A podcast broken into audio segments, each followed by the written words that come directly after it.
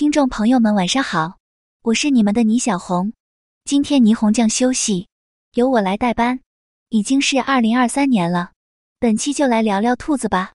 二零二三年的干支纪年是癸卯年，干支起源于中国古代的阴阳五行思想，原本由十个天干和十二个地支组合而生。不过现代日本很少提及天干，十二地支则以相应的动物形象出现，也就是生肖。贺年卡的插图中经常能看到他们的身影，所以就连年幼的孩子也很熟悉。今年是兔年，日本自古就有兔子繁衍生息，并且是传说和童谣的题材。日本的原生品种主要包括广泛分布在本州、四国、九州等地的日本野兔，生息在北海道的雪兔和鼠兔，只生息在岩美大岛和德之岛的琉球兔，也叫岩美短耳兔。特别值得一提的是。琉球兔是世界现存兔科动物中最原始的品种，又被称作活化石。作为宠物，毛茸茸、圆滚滚的荷兰侏儒兔和荷兰长毛垂耳兔等外来品种也颇受人们喜爱。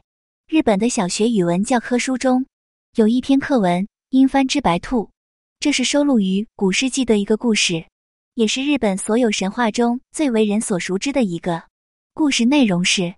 一只白兔在欺骗鲨鱼后遭到报复，被剥光了皮，并用海水清洗身体，疼痛无比。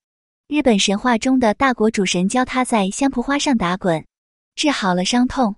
标题中的阴幡国位于现今的鸟取市周边区域，阴幡之白兔则供奉在该市的白兔神社内。日本童谣《故乡》中也提到了兔子。不少日本人小时候都曾把开头的一句“童年时追逐过小兔子的那座山”错误理解为兔子好吃，因为现代日语的好吃和古日语过去时态的追逐一词发音近似。其实这句歌词是在怀念童年时代的故乡生活。如今在有孩子的家庭中，苹果常被切成小兔子的形状，这可是名副其实的兔子好吃了。日语中已有不少与兔子相关的惯用说法，比如。动如脱兔，表示像逃脱的兔子那般动作敏捷。这个说法源自中国古代兵书《孙子兵法》中的“始如处女，后如脱兔”，原意是指军队最初像处女那样持重，一旦行动就像飞奔的兔子那样敏捷。再比如，对着兔子念祭文，意思是就像对着兔子念祭文那样毫无意义，比喻无论提什么意见建议都没有效果，徒劳无功。这个说法在汉语里对应的大概是对牛弹琴吧。还有兔子的粪便比喻事情进展时断时续等等。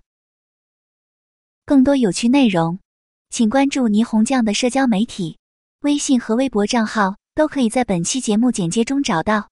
感谢您的收听，下次见。